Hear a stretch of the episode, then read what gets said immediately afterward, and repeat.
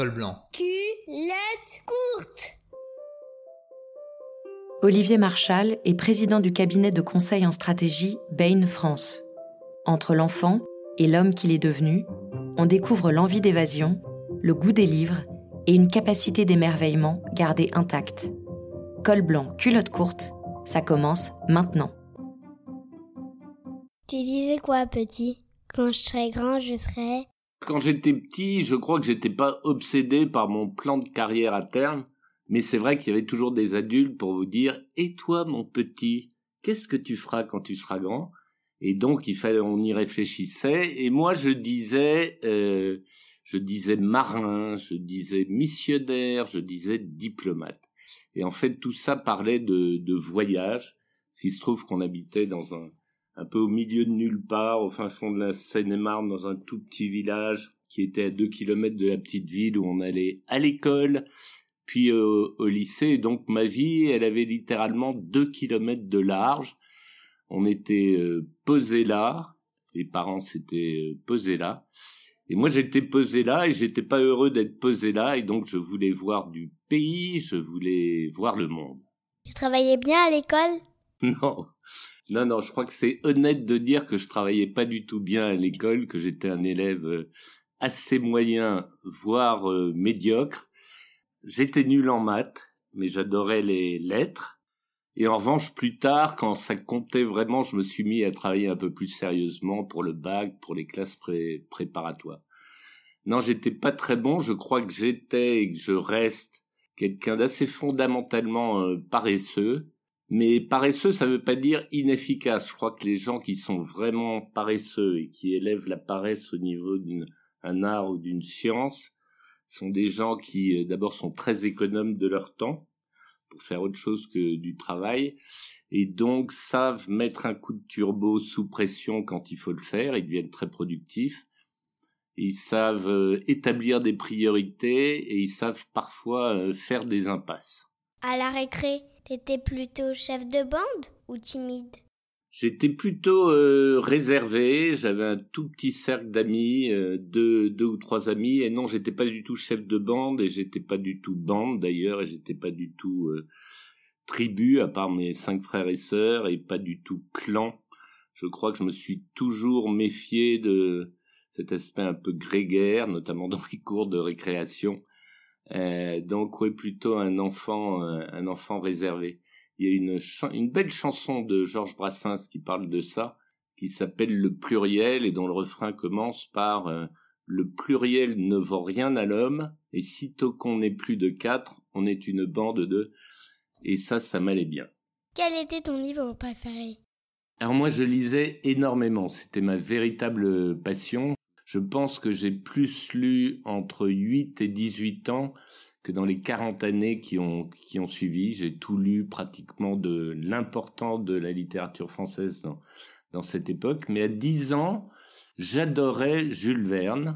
Et euh, mon livre préféré euh, chez Jules Verne, c'était L'île mystérieuse. Mon grand-père m'avait offert L'île mystérieuse dans l'édition de Hetzel. Vous savez, ces magnifiques livres avec une belle relure colorée et dorée, un livre qui pesait très lourd, et avec des histoires invraisemblables mais euh, narrées sur un ton journalistique très très précis qui fait qu'on s'évadait dans ces histoires beaucoup plus qu'avec n'importe quel film d'aventure. Et j'adorais ce, ce livre, mais j'adorais lire et j'adorais et j'adore toujours la littérature. Ça a beaucoup compté dans mon enfance et mon adolescence. C'est une passion qui m'a été transmise par ma mère et je l'en remercie tous les jours. Qu'est-ce que tu as gardé de ton enfance?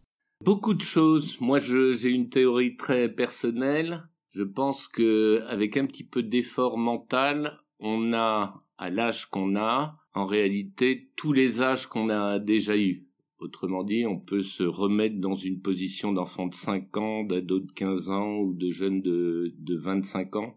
Euh, il y a toutes ces strates et il faut rester en contact avec ces strates. En gros, il faut, euh, c'est comme un PC, hein, la, la mémoire. Il faut pas que la mémoire vive occulte l'accès au disque dur et à tous ces âges qu'on a déjà eu. Ce que j'essaie de conserver plutôt, c'est euh, c'est sans doute une certaine candeur, une curiosité, une capacité d'émerveillement à la fois positif et négatif. Émerveillement négatif, ça veut dire être capable de s'indigner. Les gens, ceux qui me suivent sur Twitter, savent que je peux m'indigner encore comme un enfant, euh, s'indigner ou même être en colère face à des choses comme l'injustice. Est-ce que tu revois certains copains?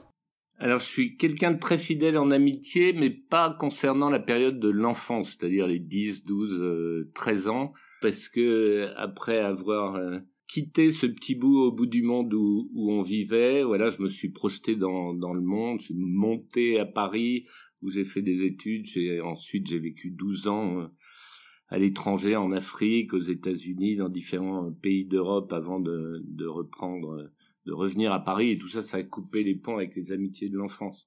En revanche, les, mes meilleurs amis aujourd'hui sont des amitiés que j'ai développées entre 18 et 25 ans, c'est-à-dire pendant mes études à la fois à Paris, à l'ESSEC ou aux États-Unis, à, à Philadelphie. Si tu devais expliquer à un enfant ton métier que Mon métier, c'est le conseil en stratégie. Donc ça fait 35 ans que je fais ce métier. ma maman pense toujours que je suis dans la finance ce qui n'est pas le cas. Et je me souviens d'avoir passé beaucoup de temps avec mes enfants quand ils étaient petits, mes enfants qui sont le sel de ma vie, à essayer de leur expliquer. J'essayais de leur dire, mon métier, c'est de travailler avec des gens très importants, qui ont des responsabilités très importantes et qui ont des problèmes très compliqués à gérer. Et moi, je les aide à résoudre ces problèmes compliqués. Et en gros, J'essaie de transformer de la complexité en simplicité. Et tes enfants, qu'est-ce qu'ils en pensent? Alors malheureusement, et là c'est un petit peu le paradoxe, je disais tout à l'heure que j'étais assez scientifiquement paresseux, mais la réalité de, de la vie, ce métier très prenant, le fait que j'ai eu du mal à dire non à d'autres opportunités en plus de, de ce métier, font que rétrospectivement, je me dis que j'ai trop peu passé de temps avec mes enfants, et notamment quand ils étaient véritablement enfants, c'est-à-dire jusqu'à l'âge de, de l'adolescence. Donc je ne suis pas persuadé qu'ils aient euh, aujourd'hui une image forcément très positive de ma vie professionnelle, même s'ils savent que mon métier est passionnant. Je pense plus à la pénalité qu'il y a eu pour eux en termes de temps que leur papa a pu passer avec eux à un âge tendre et où on a besoin d'être euh, enrichi par la présence du père, en plus de la présence de, la mère. Je voyageais beaucoup et je travaillais beaucoup et donc euh, une équation pas toujours simple à résoudre. Et tes enfants, qu'est-ce que tu leur transmets? Des valeurs d'abord et puis le goût de la découverte. Euh, j'ai essayé de leur, transmettre cette curiosité, le fait que la vie était pleine de, rencontres à faire, de découvertes à, faire, de choses à développer, qu'il fallait essayer de faire le mieux pour exploiter ses, ses talents. Euh, mais c'est surtout les valeurs. J'ai pas essayé de les pousser dans une voie professionnelle plutôt qu'une autre et chacun a fait ses choix en fonction de ses rêves, de ses désirs, de qui ils étaient.